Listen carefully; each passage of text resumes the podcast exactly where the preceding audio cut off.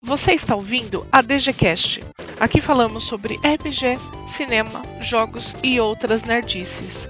Se é que você me entende. Bom dia, Brasil! Boa tarde, Itália! Boa tarde, Alemanha, Espanha e Portugal. É... Eu sou a Domi, sou a dona dessa pensão. E a Irlanda? Um beijo, Irlanda! E o Canadá? Um beijo, Canadá também. E os Estados Unidos? Good morning, USA. Opa! Estamos aqui em mais um podcast especial com uma pessoa especial, Azecos. Estamos aqui com Azecos hoje, pessoas, para fazer perguntas indecentes, saber o que está no profundo coração de Azecos e saber um pouquinho mais dessa figura. Estou aqui também com o Boi e com o Bel. Oi, eu sou o Boi. Muito bem-vindos. Sejam casa de vocês. Esse daqui é um episódio especial porque o Azecos é um, um, um grande amigo, né? um parceiro inacreditável e, assim, eu acho que é um dos maiores showmans do, do mundo do, do RPG. Então, é, é, é, é, com muita honra que a gente recebe ele aqui. Olá, povo, sejam bem-vindos de volta para este novo episódio do DGCast. Prazer, uma honra, um privilégio estar aqui com vocês, como sempre, uma satisfação, uma satisfação maior ainda, estar aqui com o Boi, com a Domi e com o Azecos.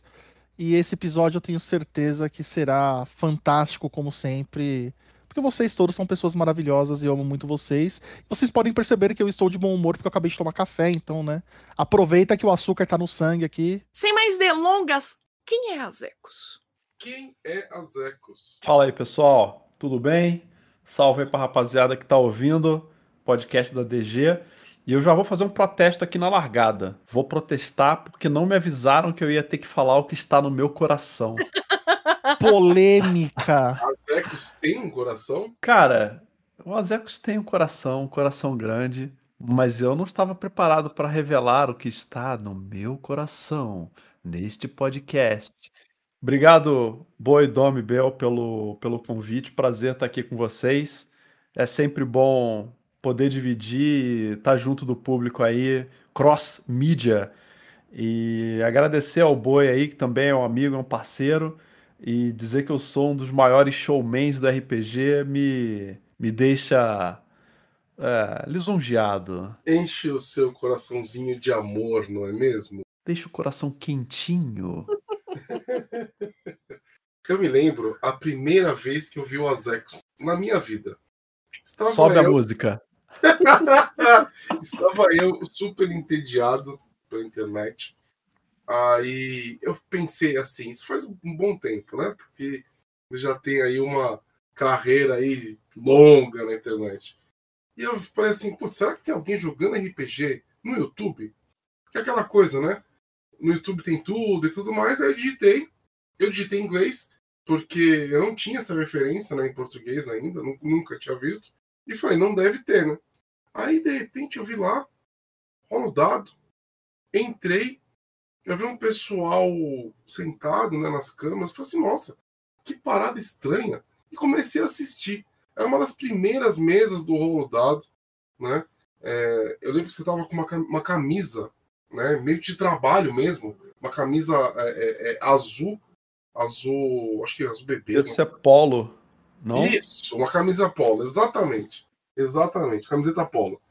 E aí eu comecei a olhar, ver, falei assim, nossa, isso daí é algo muito novo, né? Aí eu lembro que eu fiz um comentário, se não me engano, no, no direto no YouTube mesmo, falou assim, nossa, parabéns pela iniciativa, que isso é uma parada que tem muito futuro, tenho certeza disso, né? E, e mal sabia eu que alguns anos depois, né, eu iria conhecer o Azecos é, é, é, pessoalmente, ficar amigo, participar dessa história toda, né? Esse, esse, episódio da camisa polo, cara, o primeiro episódio eu tava com uma camisa polo. Eu, eu acho que alguns outros eu também, logo no início lá, eu, eu usava mais. Eu usava mesmo, né? Fazia mais parte do meu dia a dia. Acabei. Eu tenho ainda, eu uso, mas não muito. Mas esse era realmente um dos primeiros episódios, cara. É, eu queria começar a fazer umas perguntas que talvez quem, quem é, acompanha o Azeco já sabe, tá? Só que o nosso público ainda não. Porque o nosso público, Azeco, só para você entender, é uma galera que está começando, tá? Uhum. É uma uhum. galera que está começando, está entrando no RPG agora. Então, nós estamos iniciando aí uma onda de, de, de podcasts para explicar um pouquinho de RPG para essas pessoas. É, conta pra gente como que, que você começou a jogar RPG. Eu comecei a jogar RPG, na verdade, antes de começar a jogar RPG, eu jogava livro-jogo. Eu lia, eu tinha alguns, um bocado, na verdade. É, tinha livros-jogos da Ed Ouro, que era uma editora brasileira, até onde eu sei ela é extinta, e eles tinham uma série, se não me falha a memória, chamava Você Decide, que eram, eram livros, eles eram fininhos, e dividia, né, esses livros, trocava com uma galera da escola. Depois a gente, esse mesmo grupo começou, a gente descobriu os livros do Ian Livingstone e a gente, eu não cheguei a comprar, eu acho que eu não tinha, mas eu jogava emprestado da galera. E um dos caras que tinha esses livros, ele falou: oh, galera, tem, então eu arrumei uma parada aí, vou receber uma parada que é um negócio diferente, que é um tal de Dungeons and Dragons que eu tenho um tio que tá indo para os Estados Unidos e eu descobri que tem esse jogo lá e esse jogo tá bombando e a gente vai jogar. Pô, mas o que é esse Dungeons Dragons? Cara, é muito melhor que livro-jogo, é todo mundo joga junto. E aí a galera ficou na expectativa e ele trouxe, né? A gente começou a jogar o D&D Caixa Vermelha, isso lá nos idos de 1990. E era, né, o D&D básico, a gente tinha um grupo, esse cara mestrava, ele nunca tinha mestrado, porque foi a primeira vez que a gente estava tocando em RPG, a gente tinha um grupo aí de uns seis, sete jogadores, mais o mestre, era uma galera grande, tudo nerdão, tudo o nerdão da turma, então era todo mundo que curtia Star Wars, Senhor dos Anéis, a gente já lia, né, Senhor dos Anéis na época, o Hobbit e Isaac Asimov, então era uma galera da leitura, e por isso que a gente acabou indo jogar livro-jogo. A gente jogou o D&D Caixa Vermelha, acho que não deu um ano, a gente já pulou pro AD&D, e daí na época que a gente começou, esse grupo começou a jogar AD&D, eu comecei a mestrar o D&D básico para um grupo meu da rua, né? Que eu tinha essa galera da escola com quem eu comecei a jogar, e depois eu comecei a mestrar para uma rapaziada na minha rua que né, eu falava do jogo, a galera, pô, a gente quer jogar. Aí eu falei, cara, então, pô, pra jogar eu vou ter que mestrar esse negócio. Aí eu meti a cara e comecei a mestrar. E isso era, né, era 1990, 1991. Cara, é assim. É... Hoje, né, eu tenho, eu tenho, eu tenho a impressão, né? Você deve contar essa história em todos os lugares que você passa, né? É... A gente tá aqui, só pra vocês entenderem, galera, só fazendo uma pequena introduçãozinha, né, de quem que é o Azek para vocês, mesmo porque se você não conhecer e tudo mais, eu acho um pouco difícil, mas sim, existem pessoas que às vezes não estão é, é, muito conectadas e não estão muito antenadas na parada. É... Mas assim, as ecos, tirando o como você começou com a, com RPG, me fala, a minha pergunta agora é o seguinte: eu quero falar um pouco do além da stream e do RPG, tá? É, quem que é o Azecos que não está né, na frente de uma mesa de RPG, numa, numa stream jogando um jogo? Quem que é o Azecos é, é, longe do, do, do, desse, desse meio? Uh, interessante você perguntar, né? Porque uma das perguntas que me fazem é por que o meu nick é Azecos, né? É, isso vem da junção de dois sobrenomes meus, Azeredo e Costa. Eu trabalho já há algum tempo com consultoria, com treinamento e coaching empresarial. Coaching de verdade, não é o que é, o pessoal apresenta aí com fórmulas mirabolantes para você ser feliz e atingir o nível espiritual quântico. Não, não é uma coisa quântica, né? Não, é não zero quântico, tem nada disso. Aliás, isso é charlatanismo, tá? É, falando abertamente, isso é charlatanismo. E eu trabalho já há sete anos exclusivamente com consultoria, né? Com é, enfim, traba trabalhei muito tempo em grandes, grandes e médias empresas e eu divido meu tempo, né? Faço um, tento equilibrar essas duas atividades, né? Meu trabalho fazendo live com o meu trabalho fazendo consultoria. E de uma certa forma, com a pandemia, né, o que live sempre foi no mundo virtual e consultoria e treinamento que tinha um pezinho no virtual, mas era muito presencial, acabou virando 100% virtual, como praticamente todo o trabalho que pode ser feito remoto acabou eh, virando trabalho remoto. Esse é um resumo, né, do, do, do, que que eu faço, de quem que eu azecos fora das streams, né? As pessoas acabam me, me conhecendo mais ou me vendo muito ao vivo ou nos vídeos no, no YouTube, né, com os RPGs, com o gameplay, mas eu tenho uma, uma outra vida, né, uma vida é, principal, na verdade, porque a minha vida mais conhecida, ela é representativamente uma parte pequena da minha vida completa fora da, das streams. E, e, deixa eu fazer uma, uma. Aproveitando esse gancho, né? É... Então, você tem essa, essa, essa ocupação, né? Você é coach empresarial e tudo mais, e palestrante e tal. A, aonde? Porque assim, eu, eu fico imaginando o, o, o Azecos lá pra. Né? Quando que neste momento você decidiu também fazer stream, né? Porque eu não consigo ver um, um, um caminho. Ah, eu, sou, eu faço trabalho com o mundo empresarial e tudo mais. Na minha cabeça, né? Na minha, na minha cabeça de leigo, onde que, onde que encaixou? Onde que, quando que você teve o estalo de, de esse, esse, esse profissional, né? de, de, de começar a fazer stream foi, foi, uma, foi uma, uma questão também profissional. É, é um, é, um, foi uma tenta, é uma tentativa, né? Tentativa não, porque você é bem sucedido, na real. Mas é, é, foi com esse pensamento de, de fazer algo mais profissional também na stream? Tem um pouco a ver. A origem, na verdade, ela é profissional, né? É, remonta em 2013. Eu, a história completa é: eu tinha no meu Facebook seguido a página do StarCraft. E eu, porque eu joguei StarCraft, né, desde, sei lá, 1997, mais ou menos, quando eu estava na universidade, eu conheci o StarCraft, joguei muito StarCraft 1, é, joguei StarCraft 2 quando lançou, em 2010, se não me falha a memória, e eu segui a página do StarCraft no Facebook, e um dia apareceu na minha timeline é, a, a, o anúncio da Copa América de StarCraft. Eu falei, cara, campeonato de StarCraft. Eu sabia que existia campeonato, mas eu sabia que tinha isso, era mais na Coreia do Sul.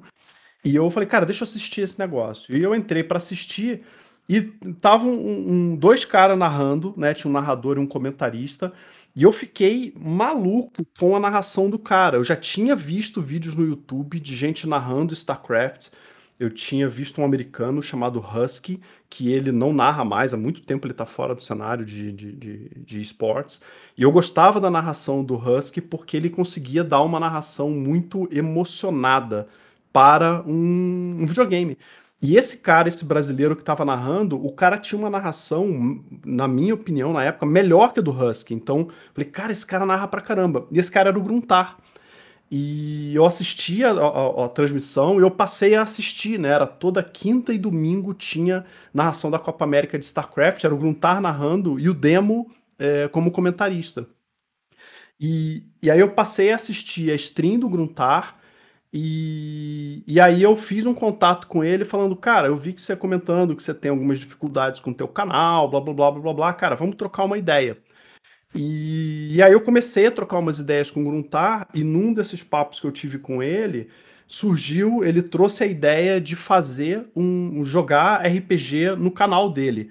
Porque já tinha, ele já tinha um grupo de RPG com os amigos dele do Rio, que ele estava tentando jogar D&D 3.5, mas não estava coincidindo a agenda e eles estavam, ele, ele ia fazer, ia começar a jogar online com o grupo, porque presencialmente a galera não estava conseguindo se encontrar. E aí eu me convidei, eu falei, cara, ó, é o seguinte, eu jogo RPG. Esse papo foi muito engraçado, né? Ele, falou, ele falando, não, porque RPG é role playing game. Eu não sei se você sabe o que, que é. Eu falei, não, eu sei o que, que é, eu tô ligado o que, que é RPG. E ele continuou falando, ele, é Dungeons and Dragons, mas você sabe mesmo o que, que é? Eu falei, não, cara, eu sei o que, que é. Eu joguei a DD, eu mestrei DD, já joguei GURPS, já joguei MERP, já joguei Marvel Super Heroes, eu, eu sei o que, que é RPG. Ele, ah, não, então tu conhece, então tu conhece. E, e aí ele, ele me convidou para jogar na primeira mesa que ele fez no canal dele, que foi a primeira mesa streamada em português. E, e aí era foi é, novidade para todo mundo, né? Ninguém, ninguém nunca tinha jogado nem online nem ao vivo. Então, se pegar o primeiro primeiro vídeo, né, do primeiro jogo lá do D&D com Gruntar, porque foi assim que ele batizou, tá todo mundo travado, né, com, nossa... Aquela é... coisa toda, né? Vergonha alheia. Mas fomos os pioneiros e a gente começou a jogar e eu tava, eu tava um bom tempo sem jogar RPG, sem mestrar RPG, e aí começou a me dar aquele comichão de, cara, putz, quando eu tô jogando, me dá vontade de mestrar. Quando eu tô só mestrando, me dá vontade de jogar. Eu falei, cara, eu vou mestrar, mas se eu for, é vou mestrar. Né? É, é uma maldição, é um, um, puxa o outro, né? Que nem a, é uma droga de entrada que puxa a outra. E, e, eu falei, cara, eu vou mestrar, mas se eu vou mestrar, eu também vou fazer esse negócio. Já vou streamar, já vou gravar, já vou criar um canal do YouTube e vou fazer. E eu tenho uma, né, isso é uma coisa minha, né? Quando eu resolvo fazer um negócio, eu resolvo fazer bem feito. Eu não gosto de fazer coisa meia boca, né? Então não ia não ia fazer pela metade, então, cara, vou fazer um negócio, eu vou batizar, vou dar um nome para essa campanha. Daí surgiu o nome Rolo Dado, que eu fiz um brainstorming sozinho de, cara, quais são os possíveis nomes para uma campanha de RPG? Eu falei, pá, tem isso, tem isso. Cara, Rolo Dado, gostei desse nome, comecei a usar. E, Mal sabia, e aí eu come... né? Mal sabia, né? no que, que ia virar. Né? Então eu me propus a fazer um negócio bacana logo na, na, no início, é, com a intenção, é, é, foi intencional colocar no YouTube. O Gruntar, na época, não botava os jogos dele no YouTube porque ele usava música com copyright, né? ele usava música trilha sonora de filme e tal. E aí eu falei, puxa, se eu vou fazer, eu vou buscar músicas que não que eu, que eu posso usar, né? músicas que não vão infringir copyright. E montei uma playlist de, de músicas, né? Montei telas específicas para o rolo dado, aquelas telas que tem lá, né? Aquele, eu comprei aquelas imagens, né? Eu comprei no banco de imagens aquele, aquele fogo, né? Que tem tu, tudo que aparece no rolo dado, é, eu tinha direito de uso sobre. E, e aí montei, aí comecei a fazer stream, teve uma repercussão muito bacana no, no início, principalmente no YouTube, foi uma eu atirei no que eu vi, eu acertei no que eu não vi, né? Eu, uhum. na época, a ferramenta de vídeo do, da Twitch era muito ruim, muito, muito ruim. E eu pensei, puxa, eu não vou deixar aqui na, na Twitch porque vai ficar escondido, não é bacana, né? Até o, o player, a qualidade da reprodução do vídeo era ruim. Então eu falei, cara, eu vou botar no YouTube, que já é uma ferramenta melhor para vídeos, né? Para VOD. E, e vou fazer a stream na Twitch, mas vou deixar o VOD no YouTube. E, e aí, como eu fui o primeiro a botar isso no YouTube, nesse formato de RPG no YouTube, isso acabou trazendo muita gente que não conhecia o meu canal, não conhecia a Twitch, é, para assistir aos jogos ao vivo. A pessoa me conhecia no YouTube e vinha assistir no, no ao vivo. E, e aí o canal começou a crescer. Então eu comecei, a, e aí eu passei a fazer mais streams, né? Como eu só tinha o rolo dado de RPG e a gente fazia jogo uh, uma semana sim, a outra não.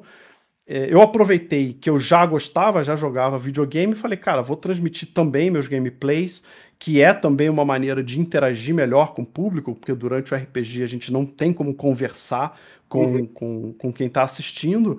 Então foi uma maneira também de ter uma interação com o público, fazer gameplay, continuei fazendo rolo dado e depois acabei fazendo outros jogos e outras campanhas, né? Mas começou é, de um contato que eu fiz com o Gruntar com uma intenção profissional, que acabou virando uma amizade. O Gruntar é um parceiro de trabalho e um amigo já uhum. de, de, de alguns anos, né? De algum tempo que perpassa nessa. Eh, extrapolou o mundo do, do, do, dos jogos e é um cara com quem eu tenho um contato muito bacana. Mas começou nessa intenção é, profissional que acabou virando um hobby, que acabou virando um profissional no, numa outra ponta também. Não, e, e, eu acho engraçado, porque assim, olha só que curioso, né? Então você, é, esse seu lado de consultoria, você, na verdade, quis até prestar uma consultoria para dar uma melhorada no que você viu, né? E, e, e, e buscando mais uma perfeição. Eu lembro que o que me fechou na sua, na sua live lá no YouTube, né? Foi o fato da busca pelo, profissionalismo, né? Então, eu vi que você estava levando a sério. Uma, uma, coisa que, que eu vejo em, em muita stream é, é sempre cair muito para. Fica muito amador, né? Fica com aquela cara de amadorismo. E isso é uma coisa que Me incomoda por quê? Eu quero saber sua história. Né? Eu, eu quero que as pessoas, elas pelo menos tentem interpre interpretar o personagem. Eu quero sentir no jogo. Né? Na, naquele momento que eu estou assistindo uma stream de RPG, eu não estou jogando. Então eu quero me sentir né, dentro de um jogo. Então, é, essa busca pelo profissionalismo que eu vi desde o primeiro momento foi algo que me fez é, é, me tornar um, um, digamos assim, um inscrito do canal, né? Acompanhar o, o seu trabalho. Mas é, mas é interessante que tudo isso saiu de uma vontade profissional, né? É, é, é, é isso, isso é uma parada que a galera não nem tem ideia, na verdade. Né? Não, não faz ideia né? que, que saiu de uma vontade profissional, né? Você deve aplicar várias, várias coisas do seu coaching, da, das suas palestras na sua stream, para que ela vire o sucesso que você tem, certo? Agora, me, me tira uma dúvida. Se eu, hoje, quiser começar uma stream, é, eu posso te procurar para você me ajudar nessa, nessa, nesse início de carreira? Depende muito do que a pessoa quer com essa minha ajuda. Né? Eu não presto consultoria para streamers. Então, ah, Zecos, eu quero começar o meu canal, me, me, me ensina a começar canal. Esse é um serviço que eu não me proponho a fazer. Mas o que eu posso ajudar numa outra ponta é num processo de coaching, caso a pessoa queira começar um canal, e aí para qualquer coisa, seja para começar um canal de YouTube, seja para começar a fazer live, é, eu, eu, posso oferecer esse serviço, né? Porque são coisas diferentes. Consultoria, eu vou dizer para ele o que, que ele tem que fazer. Num processo de coaching, eu vou ajudar ele a descobrir por conta própria o que, que ele precisa fazer. Eu não, não, não oferto né, a, consultoria para a pessoa começar um canal. É, não, Estou pensando aqui, talvez eu até possa ofertar isso, tá? Pode ser um serviço bacana. É que depende muito de quem quer, de como que a pessoa quer fazer isso, de é. É, o quanto que ela está disposta a, a, investir de energia e tempo dela e até financeiramente também Exato. nisso. Mas é, eu sempre tive, né, a proposta de fazer do meu canal. É, eu uso um conhecimento de uma área em outra. Então, é, eu estava falando no, com, com o JM Trevisan esses dias no bate-papo que a gente teve no meu canal, né? É, o fato de eu já, quando comecei a fazer stream, eu já era palestrante, já tinha, é, sei lá, mais de mil horas de treinamento nas costas. Isso me ajuda a fazer uma narração, a fazer uma comunicação durante o jogo que é é, num nível acima do que uma pessoa não treinada vai conseguir fazer. Então, eu ser um palestrante me ajuda a fazer um, um, jogo de RPG ao vivo mais fluido ou com uma comunicação que vai. As pessoas vão é, gostar mais disso. E, e, e por um outro lado, né, a minha experiência com RPG também me ajuda, principalmente em treinamentos, porque eu consigo muito facilmente criar cases para debate junto com as turmas. Então, já eu tenho vários cases que eu já criei de situações que eu, é, assim como, por exemplo, uma aventura ou um NPC, eu descrevo uma situação e peço e boto a turma para debater. Então, situações de é, um líder que precisa dar um feedback para uma pessoa na sua equipe, eu contextualizo, conto a historinha, o que, que aconteceu, qual é o conflito, a gente usa os, os elementos do RPG. Qual é o conflito, qual é o contexto, quem são os personagens, quais são as características do, dos personagens. Então, é, um líder que precisa dar um feedback, eu tenho uma um, uma dinâmica, né, que é uma interação entre superior e subordinado, aonde o superior precisa que o subordinado cancele as suas férias porque surgiu uma demanda é, imprevista e ao mesmo tempo esse subordinado tem as férias são muito importantes na vida pessoal dele, mas ele quer ser promovido, então é, como é que eles vão negociar essa questão das férias e do projeto que surgiu? É, eu uso isso. Quem lê o, o esse meu case vai identificar que parece uma situação de RPG, parece uma aventurinha de RPG, um encontro de RPG que eu estou criando ali. Então, um, a experiência numa área me, me ajuda na outra. Mas hoje eu ainda não estou prestando consultoria para quem quer começar canal, mas pode ser um serviço que eu venha fazer a partir daqui. Olha É só. porque é uma coisa interessante. Você, além de ter todo o seu, o seu trabalho com coaching, com palestra, com, com o mundo empresarial, você tem muito conhecimento em stream. Eu vejo muitas pessoas no seu canal querendo criar um canal e eu recebo alguns e-mails. Ah, olha, eu vim do canal do Azecos, eu queria um logo para minha stream. Ah, eu queria uma vinheta para minha stream. Então você inspira as pessoas. Sim, né? total. É, eu vejo muito isso acontecendo, por isso que eu fiz a pergunta. Porque talvez seja outra parte que você possa ajudar outras pessoas. A, a primeira pergunta que eu já, já fiz para algumas pessoas, né? E aí o pessoal que está ouvindo a gente aqui no podcast, né? Que tem intenção de fazer um canal, e aí falando, né? De canal de entretenimento e voltado para RPG, enfim, é por que que a pessoa quer fazer esse canal? Qual é o objetivo dela com, com isso? Porque para o público que assiste os nossos jogos na Twitch ou no YouTube, fica uma impressão de que, puxa, ah, que legal, o cara jogou, é, tem três horas de vídeo, né? Um, um episódio do Rolo Dado, por exemplo, vai ter três horas, três horas e meia, quatro no máximo de, de jogo. E ele olha e fala, pô, legal. Só que o que ele não vê é que por trás dessas três, quatro horas de vídeo que ele viu no YouTube, tem muito mais esforço por trás, não só de preparação do jogo, né? Quem joga RPG sabe que o mestre precisa preparar coisas.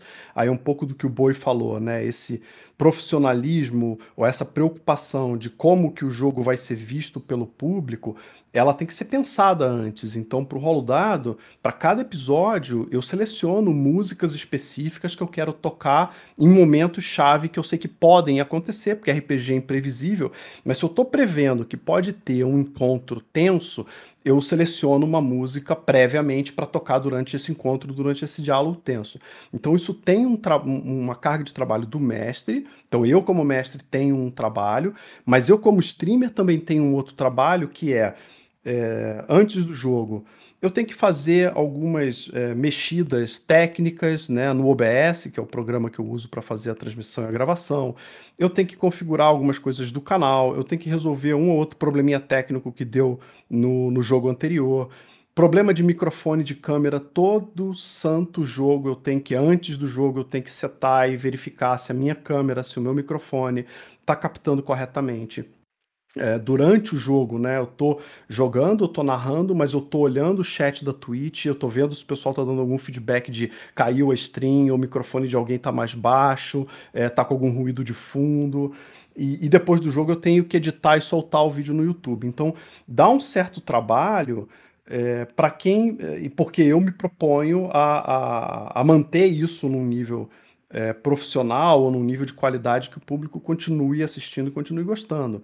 Mas para uma pessoa que está começando, principalmente para quem está começando, o, o, volume de trabalho que essa pessoa vai ter é muito grande. Me deu um trabalho muito grande começar a fazer isso. Né? Ontem, na, na minha stream, perguntaram quanto tempo levou do momento que eu comecei a preparar o rolo dado até soltar. Levou, levou uns dois meses é, de preparação de tela, porque eu fiz tudo sozinho, né? Preparação de tela, configuração de canal, é, instalar programa, fazer um monte de teste para ver se está funcionando direito a primeira live. Ainda assim, a gente teve um monte de problema técnico na primeira live, né?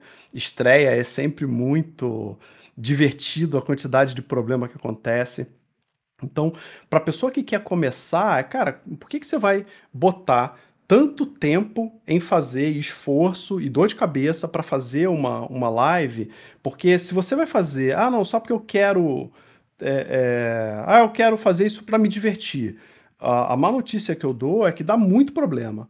Então, talvez não seja tão divertido quanto você vê. Porque o cara que vê o jogo, ele não vê a quantidade de problema que a gente teve que resolver antes, durante e depois do, do jogo. Se ele tem a intenção de fazer um canal porque ele quer evoluir, ele quer monetizar isso, seja com ad, seja com apoio direto.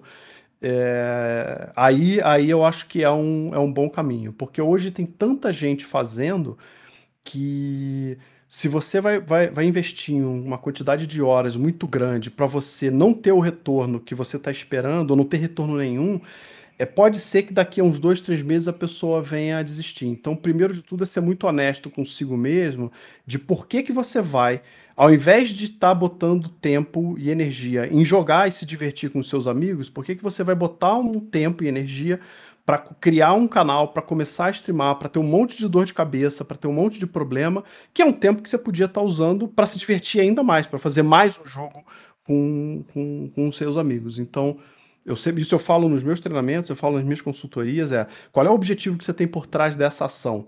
Se o teu objetivo é se divertir, talvez vale a pena você não fazer stream e continuar jogando com seus amigos, sem transmitir, sem gravar, porque você, para poder fazer isso num nível de. Né, se você quer atrair público, então você vai botar menos tempo é, na tua diversão e vai botar mais tempo em, em resolver problema ou inventar problema para si só.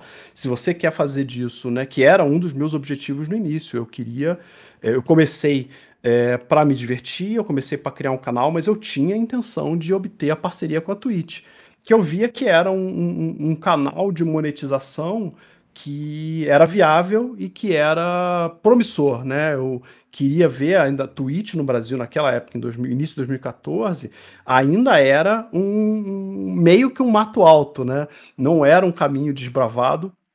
Hoje Uh, a gente tem no Brasil alguns streamers uh, que, que têm bastante sucesso e que são pessoas relevantes nas suas comunidades, que começaram mais ou menos nessa mesma época, mas naquela época ainda era muito uma aposta de, puxa, será que esse negócio pode dar certo ou não?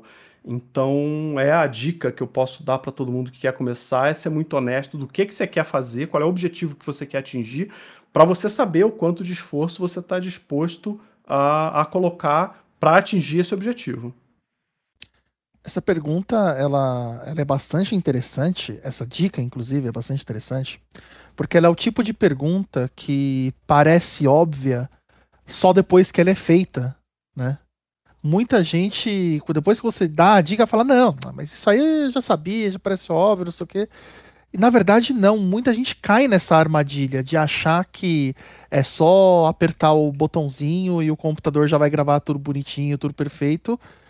E não é. Mesmo depois, como você mesmo disse, mesmo depois que você gasta muito tempo preparando uma stream, uma coisa que já estava tão, tão certa ali, configurada, às vezes no software, que você já, já nem lembrava mais dela, só no momento que você vai apertar o botão para começar, ela resolve dar problema e tem vários outros imprevistos possíveis. Então essa, essa sua dica eu acho ela sensacional. É, e, é como eu disse, ela só parece óbvia depois que você já sabe. Porque tem muita gente que cai nessa armadilha. É uma dica e trabalhar com boa. o público é uma, uma coisa extremamente complicada, né? É, independente do meio que você tá, são pessoas. E, é, e quando você se expõe ali, a pessoa pode gostar ou não de você, é, e você pode ter uma reação muito boa ou muito ruim. Ela tem que gostar de você muito rápido. É, né? é, é o, o, a Twitch tá ali, é um clique. Um clique acabou, você já mudou. É tipo um, um, um controle. Sabe? Você tem muito pouco tempo para captar essas pessoas.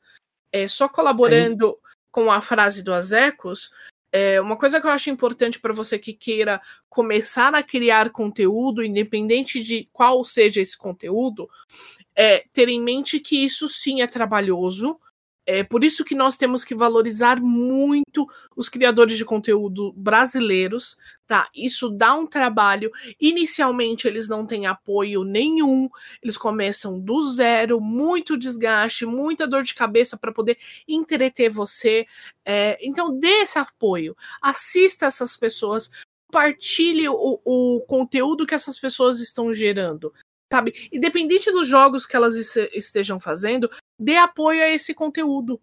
Sim. tá? Porque é muito difícil de fazer e é muito difícil de manter também, né? Eu, eu lembro de, de né? Você jogou o canal do Azecos, você veio com uma impressão super boa do jeito que, que, que ele é, organiza né, a, a, a, coisa no bastidor. Sim. Então, que foi muito diferente. Eu, eu acho que você nem sabe disso, Azecos, mas a, a Domi, quando ela saiu da, da, primeira live que ela jogou no seu canal, ela disse: Nossa, é, é, é, é foi a primeira vez que eu vi é, esse tipo de controle de, de organização nos bastidores. Então, me fala um pouco da, da, da, dessa impressão que você teve, Domi. Fala um pouco pra, pra, pra galera escutar. Cara, é... eu joguei muito pouco online. Eu acho que eu joguei quatro vezes. Eu joguei no canal do Azecos, eu joguei no Perdido do Play, eu joguei em outros dois que eu não lembro, peço desculpas, mas eu não lembro com quem eu joguei. É, e com e, e para mim sempre foi muito natural, né? Ah, é só ligar a câmera. Só que o Azecos ele teve um cuidado e, e ele foi controlando as coisas. Então eu moro numa região que passa muito avião, eu tenho que deixar meu microfone mutado. E o Azecos avisa, ó, oh, tá, tá, é o barulho, olha isso, e não sei o quê. Só que ele, ele vai te mandando mensagem e ele tá rindo na câmera. Sabe, meio psicopata isso. Porque ele tá te mandando mensagem, te dando uma bronca e tá rindo. Tipo, tá normal. Daí eu ficava assim, mano, eu não consigo disfarçar. Daí eu ficava assim com uma cara de bunda, mutava meu microfone, tirava, falava, não, não, isso não é meu. E ele vai controlando ali. É... Porque é um entretenimento tá? As lembra, pessoas... lembra um pouco o nosso trabalho, não lembra? Exatamente. De, de, controlar o set. E foi a primeira vez que eu senti isso, né? É... Porque eu estou acostumada a dirigir pessoas, a dar uma bronca, a dar uma, uma risada e não sei o que. Daí eu fui dirigida, fiquei meio assim, sem graça no início, mas depois fluiu, foi, foi, tudo bem, não sei o que. Eu fiquei com, com um certo receio, porque eh, e sempre tem essa discussão, né? Até que ponto o RPG na stream não é RPG e vira um show? Eu acho que não existe isso, porque o RPG ele continua sendo RPG, só que ele tem formas profissionais para você entreter as pessoas, mas continuar se entretendo. É, esse é o segredo, né? Você jogar, você sentir que você está jogando e, ao mesmo tempo, você entreter as pessoas. Daí eu perguntei pro Zecos, falei, Zecos, ó, eu posso botar um lance meio god, um negócio que eu gosto? Eu per primeiro perguntei pro Azecos para ver se eu pude depois perguntar pro Leandro, porque eu sei que o canal do Azecos e aquilo que eu queria propor poderia chocar uma situação. O Azecos falou: não, me manda foto primeiro. Ele falou: ah, a foto é legal, vamos ver agora com o Pug se ele topa. E daí nós fomos colocando aquele elemento que eu gostaria para minha personagem e ficou show. A história ficou incrível da, da, daquela mesa. É, esse, esse trabalho dos bastidores, ele é, é, Na minha palestra, né, que eu fiz no World RPG Fest, eu falei sobre o trabalho que o mestre tem que ter de bastidores, entre aspas, para um grupo de RPG, né? O grande, o grande mote daquela minha palestra, né? O que eu queria com a palestra, a ideia que eu queria transmitir é o, o papel do mestre de RPG, ele vai além do, do, do, das regras além da mesa. Como ele é uma espécie de árbitro do jogo, ele acaba virando um árbitro de tudo. Então, problemas de relacionamento pessoal entre jogadores acabam caindo no colo do mestre, que não, não, não ele não se ofereceu para isso. Mas pela posição natural de liderança que ele tem sobre o jogo, o grupo tem expectativa que ele assuma essa liderança natural para as outras coisas fora do jogo. Quando a gente fala de stream, o dono do canal ele também tem que ter essa liderança sobre o grupo que está ali é, para jogar e para entreter também, né? O RPG de stream ele é um RPG, mas ele não deixa de ser um, um, um entretenimento, né? Essa é, essa falsa dicotomia se RPG de stream é ou não é RPG, é, a gente pode é, dirimir essa dúvida pela seguinte situação: o RPG de evento, ele não é RPG? É, então, o RPG de stream ele é um RPG, cada um com as suas características, né? Mestrar em evento é diferente de mestrar na sua casa, que é diferente de você mestrar numa stream. Mas tudo, no final, tudo é RPG. E, mas ainda assim tem um componente de entretenimento. E para ficar é, atraente e interessante para quem está assistindo, tem que tomar alguns cuidados que na sua casa você não vai tomar esse cuidado. Então, tem que, por exemplo, né, eu tinha uma mesa que eu jogava com o pessoal que me apoiava no Padrim, no financiamento coletivo, e eu gravei um vídeo, todo mundo que ia jogar comigo, como era o pessoal amador, era a galera que me apoiava, não eram streamers, eu mandava um vídeo para eles ensinando a configurar Roll20, a configurar Skype e a é, e, e se, não, não, se portar, mas o que, que eles tinham que tomar cuidado durante a stream. Então, é, cuidado com o microfone, cuidado com barulho ambiente, cuidado no ambiente onde você está, para não ficar, por exemplo, é, passar a sua avó de camisola atrás de você, sabe? Tem que lembrar que você está com a tua câmera exposta para um público de centenas de pessoas e então você tem que procurar um local onde tua câmera não vai expor a tua casa. E já então, vimos é um... isso acontecer, né? É, isso, isso, né? Inclusive agora durante a pandemia, né? Pessoas que não estavam acostumadas, pessoas famosas que não estavam acostumadas a transmitir a sua casa ao vivo tiveram imagens é, vazadas que talvez elas não quisessem que fossem vazadas. Então eu tenho esse cuidado de garantir que o público é, esteja focado no que tem que estar tá focado e não em, em assuntos é, paralelos. Isso é um pouco da minha experiência como palestrante, né? Sim. É, uma das, da, da, da uma, vamos dizer, das técnicas de palestra ou de construção de slides ou de condução de eventos é você tem que chamar atenção para aquilo que você quer chamar atenção.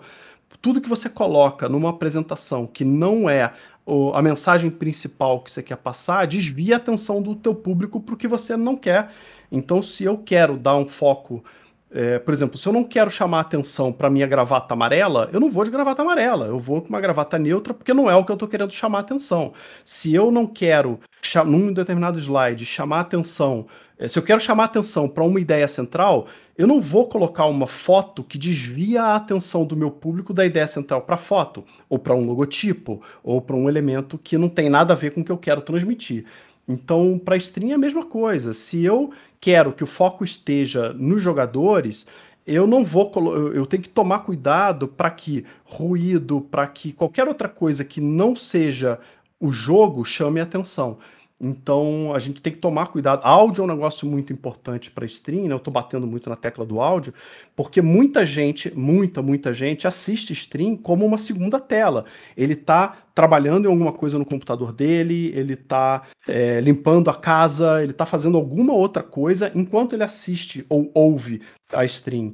Então qualquer elemento de áudio que é, qualquer ruído, qualquer barulho, lava-louça, cachorro latindo, é, desvia a atenção do público para um elemento que não é o que a gente está querendo chamar atenção. Então precisa precisa ter esse, esse cuidado, né? Da... E como a gente estava lá naquele jogo de Call of Cthulhu, eu não estava mestrando, eu podia ficar ainda mais dedicado para a produção de bastidores é, em, em, em, ao mesmo tempo enquanto eu jogo. E isso é a minha experiência com o Rolo Dado. O Rolo Dado, assim, eu fui muito doido de fazer o que eu fiz porque eu demorei aí uns 5, 6 episódios para me acostumar a ficar mais tranquilo a fazer tudo ao mesmo tempo, porque eu sou o, o produtor do canal e eu sou o mestre. E mestra, mestragem é um negócio mega que, que demanda muita atenção. E ainda uhum. assim, tocar um canal e olhar chat e ver é, é, problema técnico, mudar uma configuração enquanto a gente está no jogo ao vivo, enquanto eu estou mestrando, é um exercício de multitasking muito doido mas não mestrando eu, eu, eu posso, né, quando eu estou em jogos que eu não estou narrando, eu consigo dar um pouco mais de atenção para a parte de bastidores, que eu acho que é importante porque é ao vivo e o que está sendo jogado ao vivo é o que vai ficar gravado, então tem que ter esse cuidado. É mais um dos trabalhos que, é, que quem está querendo começar a fazer stream tem que saber que vai vai tomar um tempo, vai tomar uma energia, uma atenção dela durante e depois do jogo. É, é, é é assim, né? É, é, muito mais do que uma mesa online, né?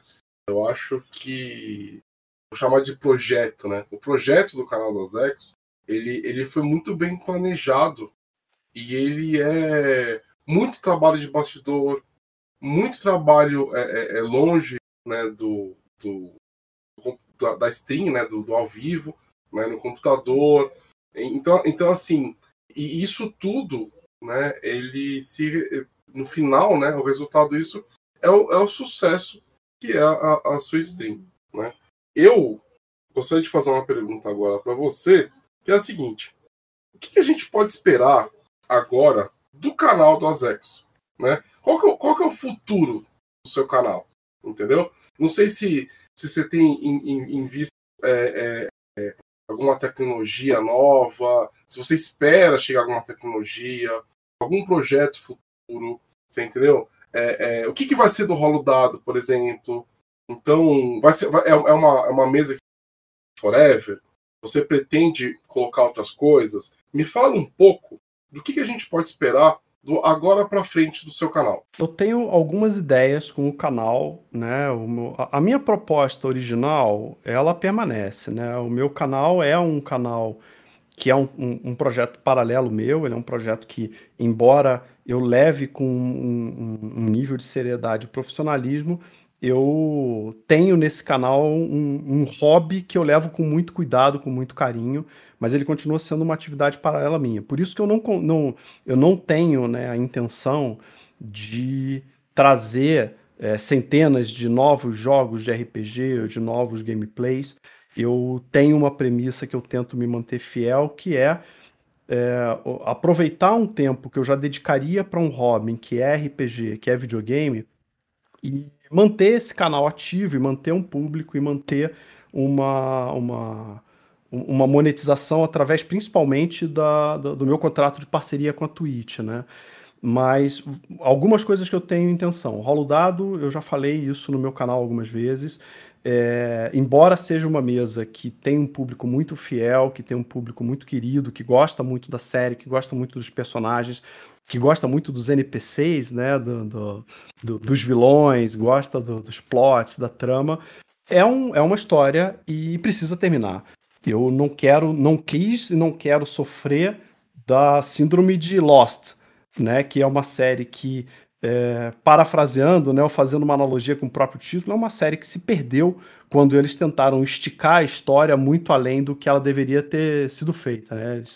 Então, muitas séries série... fazem é, acontece isso com muitas a série se perde quando quer esticar. Então Exato. o autor tem uma ideia que deveria fechar em duas temporadas, como a série fez sucesso, o cara resolve esticar para oito. E aí enche uma, um, uma barriga muito grande na série, porque o cara não consegue fazer muita coisa é, a, a, sem evoluir a história. Então a história parece que parou, fica dando volta em si mesmo. Eu não quero fazer isso com o Rolo Dado. Então o Rolo Dado eu já me comprometi com a comunidade a levar até o episódio, pelo menos até o episódio 100.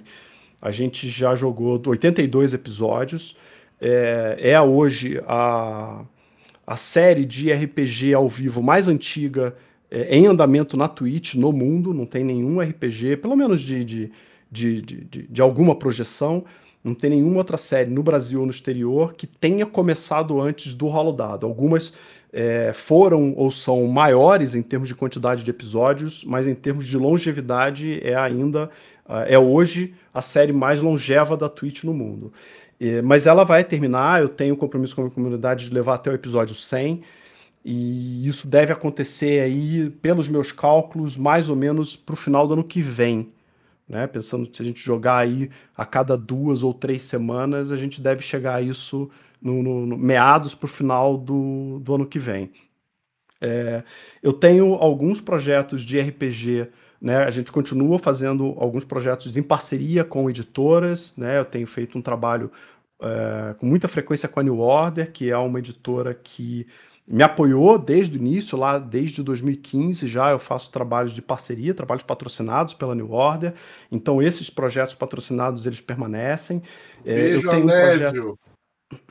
É, beijo Anésio, beijo Manjuba, parceiraço já de, de, de, longa data. New Order é uma editora que há muito tempo já percebeu o poder que as lives e que os vídeos têm para atração de público, para conversão né, de, de, de novos é, jogadores para os sistemas que eles estão trazendo e financiando através de financiamento coletivo.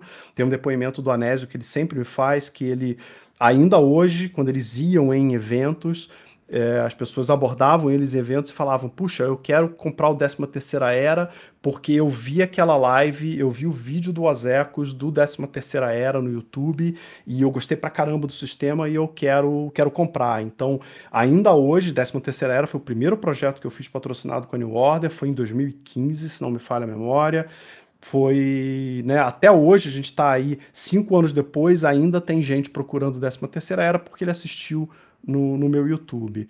Então, esses projetos permanecem. Eu tenho um projeto pessoal que eu quero, que é jogar Paranoia.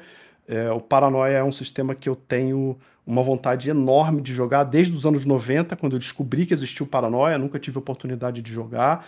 Então, é um projeto que está na fila aí do, do, dos projetos de RPG. E, e o Mestres do Dungeon, que é um bate-papo que eu faço com outros mestres para ajudar novos mestres a começarem a narrar. Isso é, um, é, uma, é um pouco. Aí vem do, do, meu histórico profissional, né? Eu comecei a trabalhar com treinamento porque eu queria dividir conhecimento, eu queria ajudar outras pessoas a melhorarem o trabalho delas. É um pouco do que eu levo no Mestres do Dungeon, que é ajudar as pessoas a começarem ou a melhorarem como que elas narram jogos de RPG.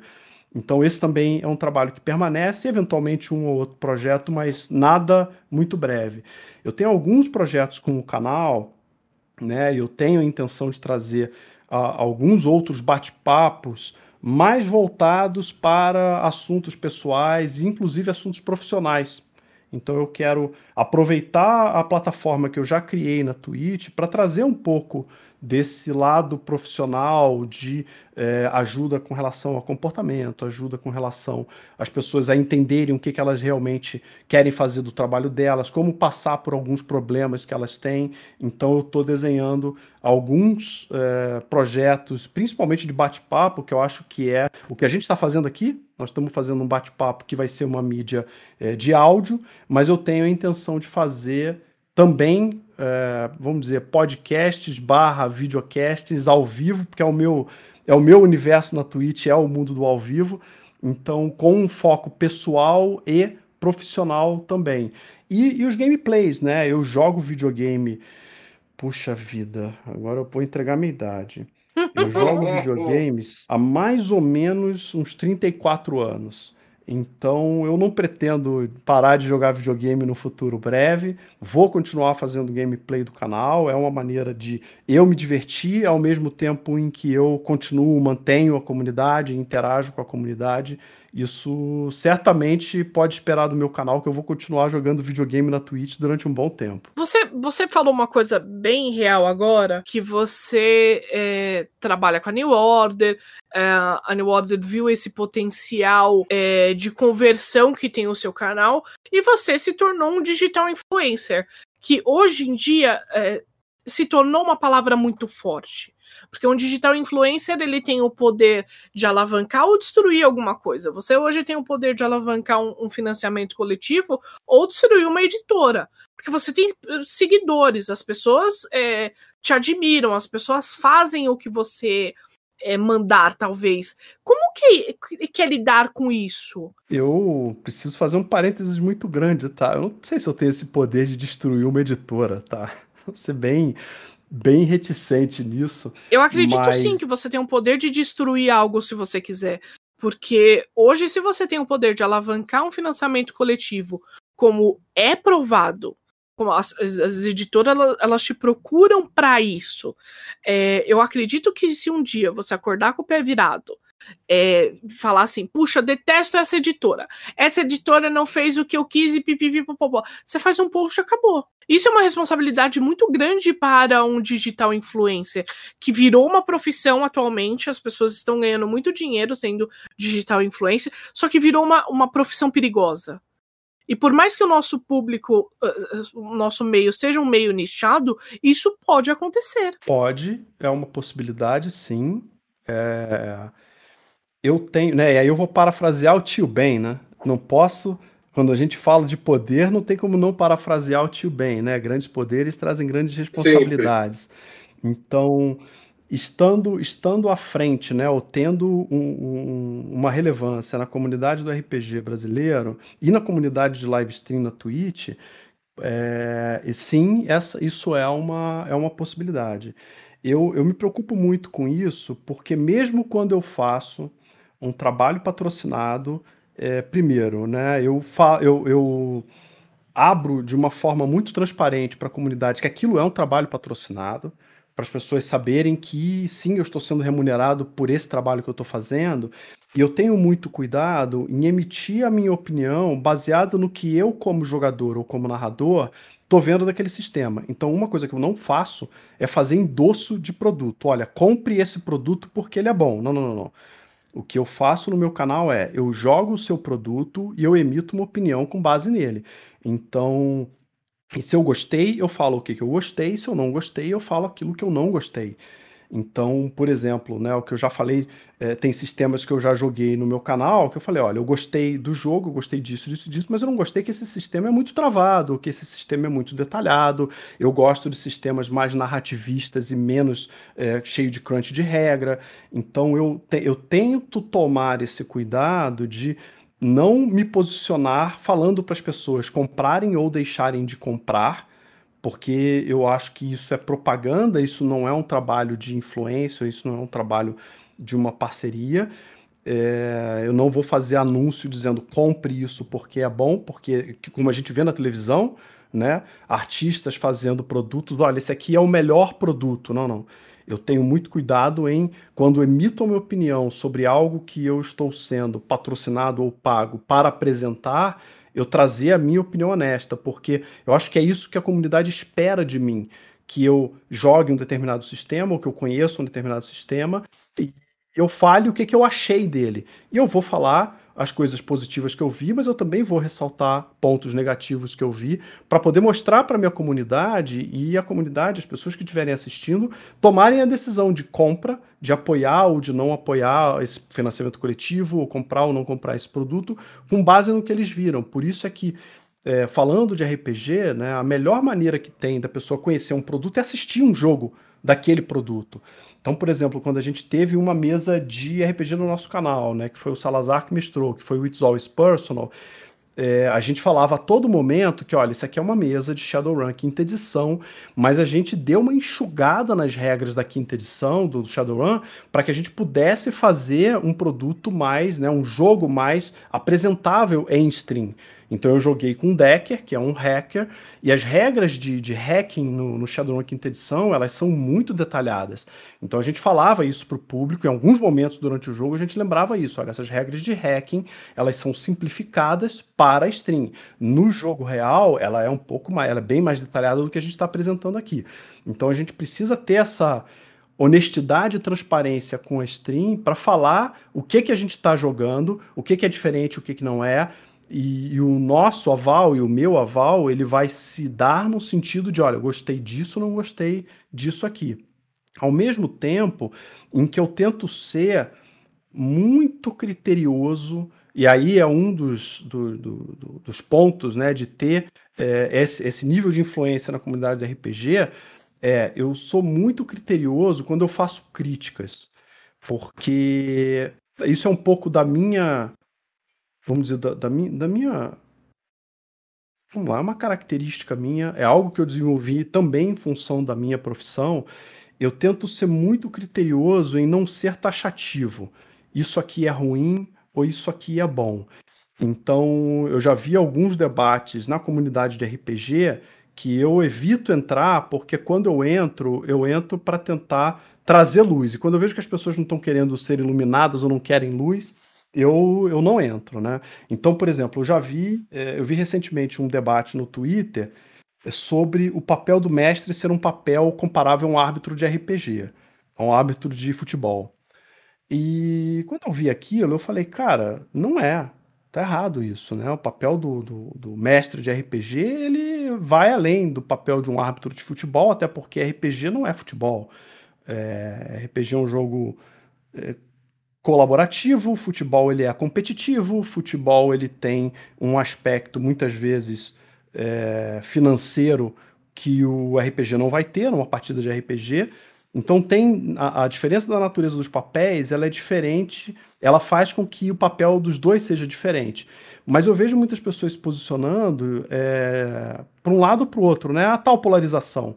Então eu evito polarizar, eu evito dizer que isso é ou não é bom, ou que esse jogo é ou não é bom, porque depende de quem está jogando o jogo, de quem está jogando o sistema. Esse sistema pode ser bom para uma pessoa, pode ser ruim para outra. Então, quando eu emito uma opinião, eu digo, olha, esse tipo de jogo, eu tento fazer isso, talvez eu não consiga 100% das vezes, mas eu tento dar a minha opinião ponderando prós e contras é, daquele jogo, daquele sistema.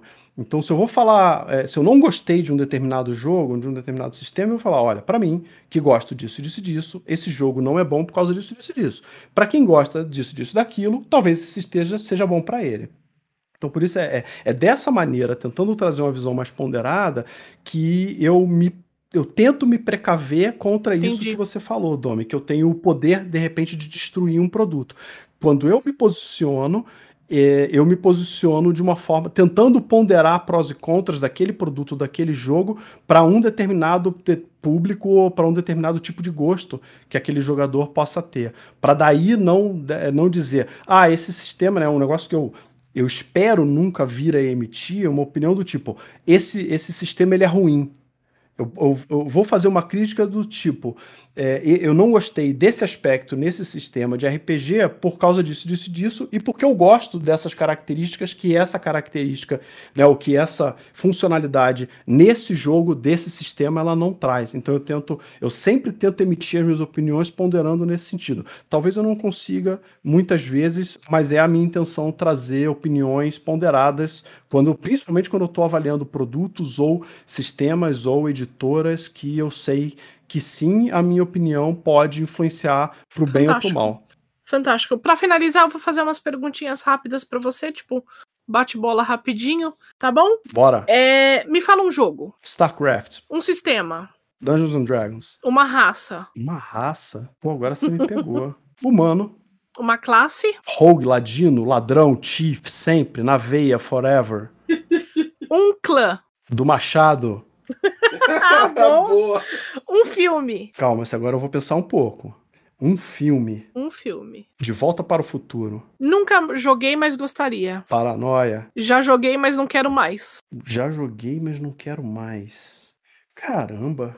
Já joguei, mas não quero mais. Jogar com um mestre que gosta de dar descrições ultra mega detalhadas, passa 20 minutos descrevendo uma porta que não tem sentido nenhum na história, e nem para os jogadores, e nem para os personagens, mas pelo simples fato de que ele quer demonstrar que ele é um cara que descreve coisas muito bem. Boa. E a última pergunta e a mais importante: você tem dado em casa? Um bocado. Bom, senhoras e senhores, chegamos ao momento final desse incrível podcast. Vamos para as considerações finais? É, Marco Antônio Fofoqueiro. Gente, é sempre um prazer inenarrável estar aqui. Eu acho que esse projeto do podcast é algo que está fazendo muito bem para nós. E eu espero que vocês que nos acompanham sejam felizes também, interessados.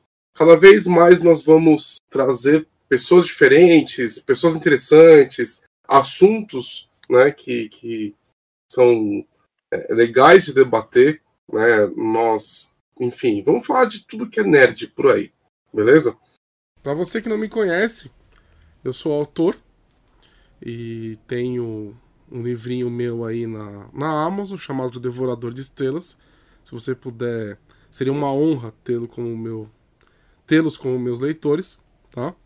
É, eu não sei em que momento que você está vendo isso, então é, acompanha o meu Instagram, autor MA Loureiro, que eu vou é, lançar mais coisas em breve, garanto, né?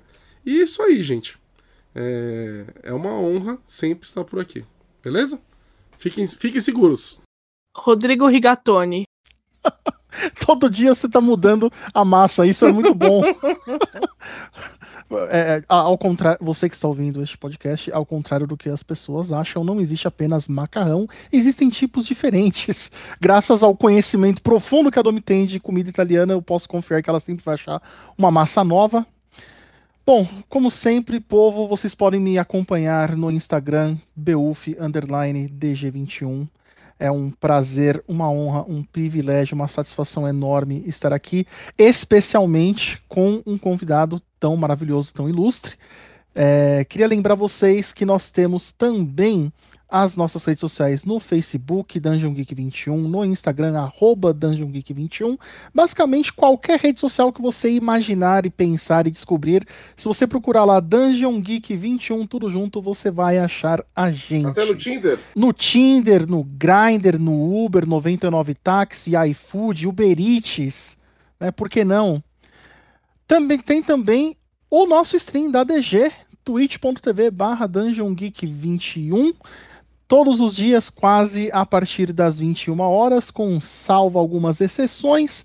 Entra lá que tem RPG, tem videogame, tem é, cozinhando cheesecake de madrugada, por que não? Então acompanha lá, povo. Domênica, por gentileza. Azeco, suas considerações finais. Primeiro de tudo, obrigado pelo convite. É sempre um prazer poder falar de RPG, poder falar com vocês aqui da DG.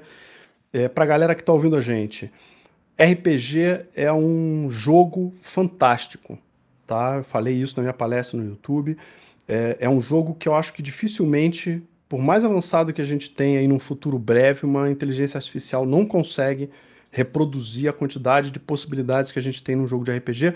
E é um jogo que ajuda a desenvolver é, habilidades e características para a vida. Então, a característica cooperativa do RPG ensina as pessoas a trabalharem em equipe, ensinam as pessoas, ajudam as pessoas a aprender a se comunicar melhor, a perguntar melhor, a entender problemas por pontos de vista diferentes.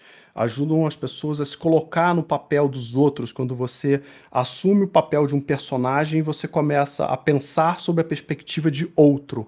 E é muito do que a gente precisa hoje enquanto raça humana, é buscar o entendimento do, da outra pessoa, a tão falada empatia. Pessoal que quer acompanhar é, meu trabalho na Twitch, no YouTube, Twitch, YouTube, Twitter, Instagram e Facebook, é tudo Azecos, tá? Então, AZECOS pode seguir. E deixa o convite também para o pessoal que está nos ouvindo, vai conhecer um pouquinho do meu trabalho de consultoria e de coaching e de desenvolvimento de pessoas. O Instagram é azeredo.costa e o meu YouTube é Azeredo Costa tudo junto.